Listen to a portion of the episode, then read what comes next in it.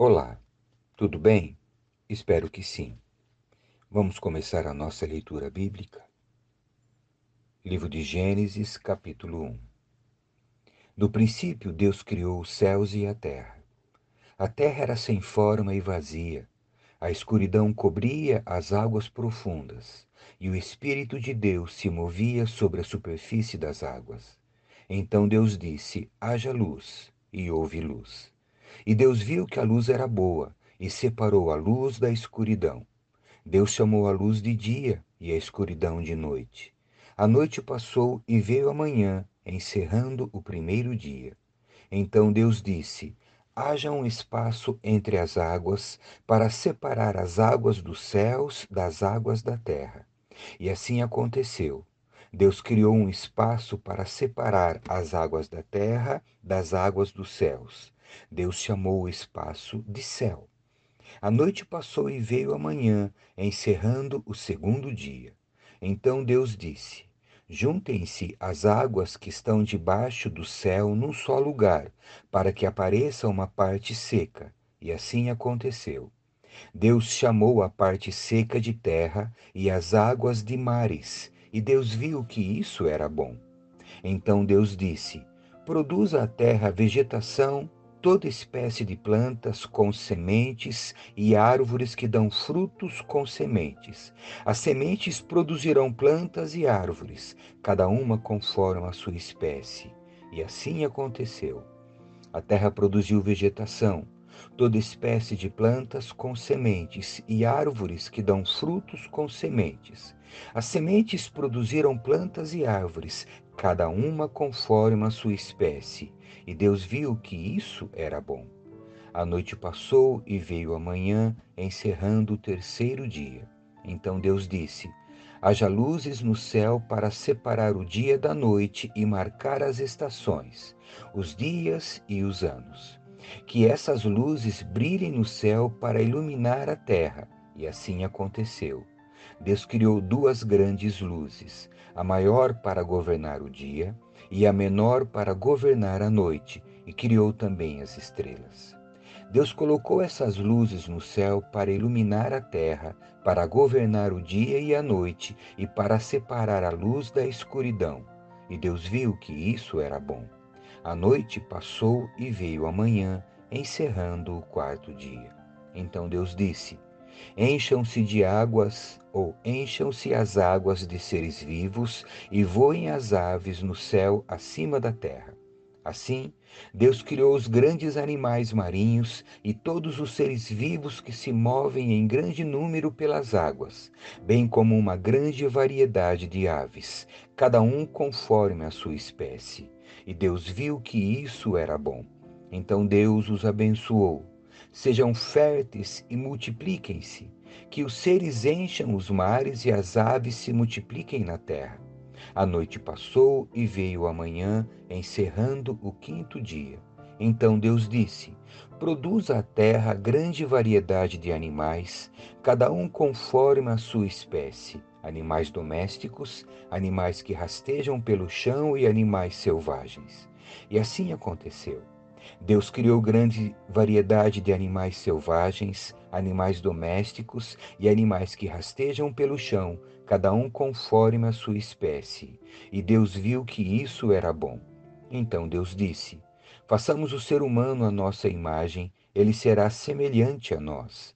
Dominará sobre os peixes do mar, sobre as aves do céu, sobre os animais domésticos e sobre todos os animais selvagens da terra e sobre os animais que rastejam pelo chão.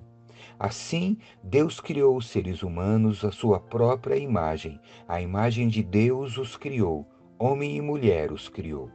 Então Deus os abençoou e disse: Sejam férteis e multipliquem-se, encham e governem a terra dominem sobre os peixes do mar, sobre as aves do céu e sobre todos os animais que rastejam pelo chão.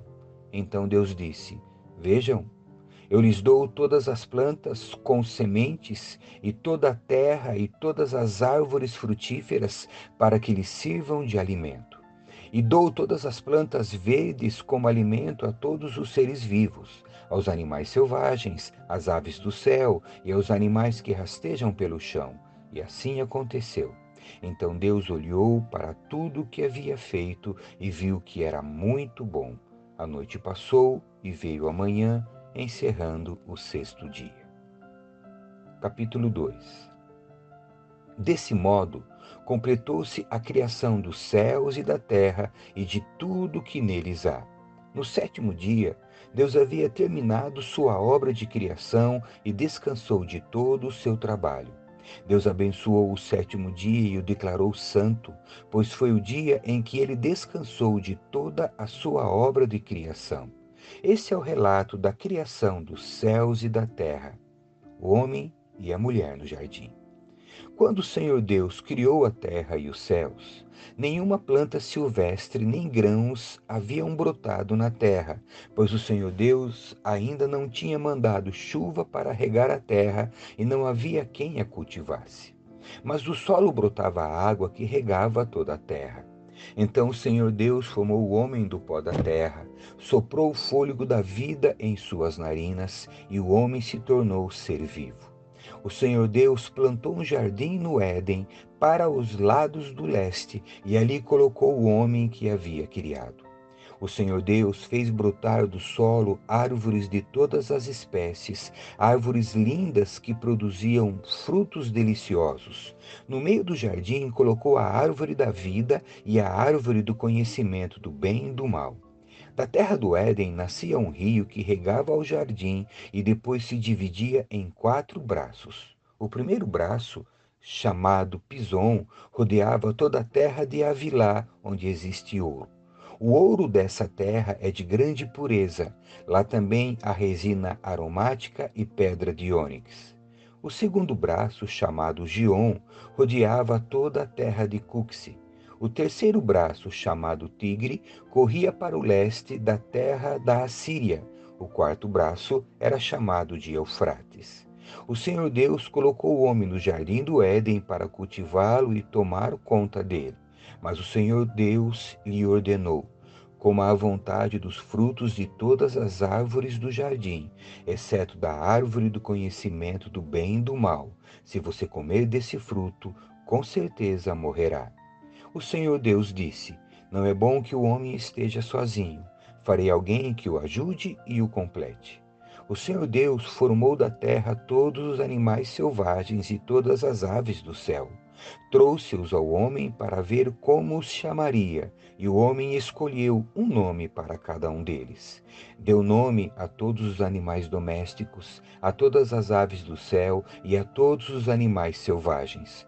O homem, porém, continuava sem alguém que o ajudasse e o completasse. Então o Senhor Deus o fez cair num sono profundo. Enquanto o homem dormia, tirou dele uma das costelas e fechou o espaço que ela ocupava. Dessa costela, o Senhor Deus fez uma mulher e a trouxe ao homem. Finalmente, exclamou o homem, esta é osso dos meus ossos e carne da minha carne. Será chamada mulher, porque foi tirada do homem.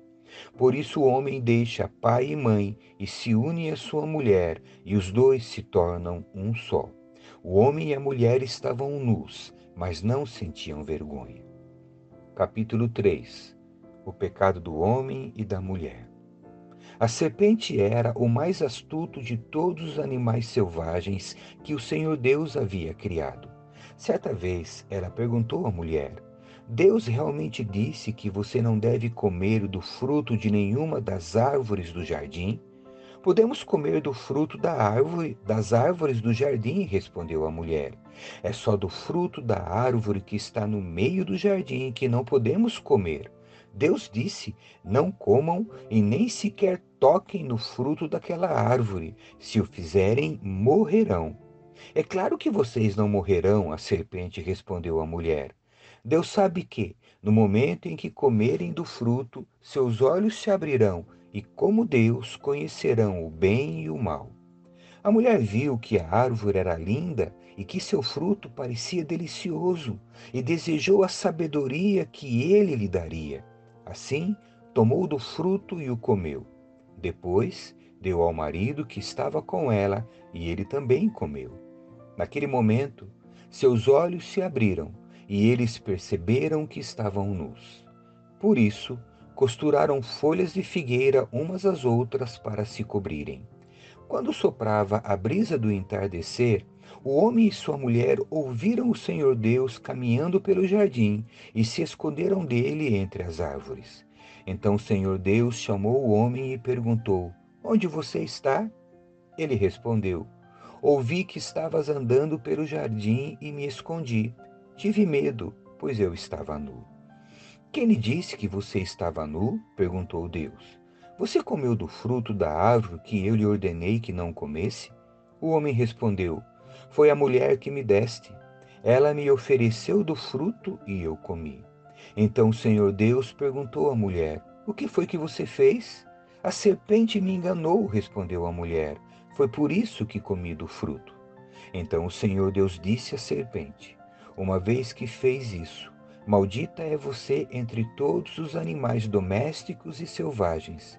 Você se arrastará sobre o próprio ventre, rastejará no pó enquanto viver. Farei que haja inimizade entre você e a mulher, e entre a sua descendência e o descendente dela. Ele lhe ferirá a cabeça, e você lhe ferirá o calcanhar. A mulher, ele disse: Farei mais intensas dores, as dores de sua gravidez, e com dor você dará à luz. Seu desejo será para seu marido, e ele a dominará. E ao homem ele disse: Uma vez que você deu ouvidos à sua mulher e comeu da árvore cujo fruto ordenei que não comesse, maldita é a terra por sua causa. Por toda a vida terá muito trabalho para tirar da terra seu sustento. Ela produzirá espinhos e ervas daninhas, mas você comerá de seus frutos e grãos. Com o suor do rosto você obterá alimento, até que volte à terra da qual foi formado, pois você foi feito do pó, e ao pó voltará. O paraíso perdido.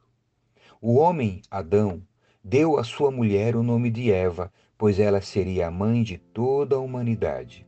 E o Senhor Deus fez roupas de peles de animais para Adão e sua mulher. Então o Senhor Deus disse: Vejam, agora os seres humanos se tornaram semelhantes a nós, pois conhecem o bem e o mal. Se eles tomarem do fruto da árvore da vida e dele comerem, viverão para sempre. Para impedir que isso acontecesse, o Senhor Deus os expulsou do jardim do Éden e Adão passou a cultivar a terra da qual tinha sido formado. Depois de expulsá-los, colocou querubins a leste do jardim do Éden e uma espada flamejante que se movia de um lado para o outro, a fim de guardar o caminho até a árvore da vida. Capítulo 4 Caim e Abel Adão teve relações com Eva, sua mulher, que engravidou quando deu à luz a Caim, ela disse: Com a ajuda do Senhor tive um filho. Tempos depois, deu à luz o irmão de Caim e o chamou de Abel. Quando os meninos cresceram, Abel se tornou pastor de ovelhas e Caim cultivava o solo. No tempo da colheita, Caim apresentou parte de sua produção como oferta ao Senhor. Abel, por sua vez, ofertou as melhores porções dos cordeiros dentre as primeiras crias de seu rebanho. O Senhor aceitou Abel e sua oferta, mas não aceitou Caim e sua oferta.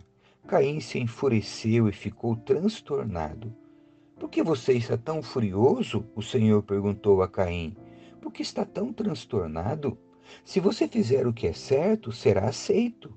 Mas, se não o fizer, Tome cuidado, o pecado está à porta, à sua espera e deseja controlá-lo, mas é você quem deve dominá-lo. Caim sugeriu a seu irmão: Vamos ao campo. E enquanto estavam lá, Caim atacou seu irmão Abel e o matou. Então o Senhor perguntou a Caim: Onde está seu irmão? Onde está Abel? Não sei, respondeu Caim. Por acaso sou responsável por meu irmão? Então Deus disse: O que você fez? Ouça, o sangue de seu irmão clama a mim da terra.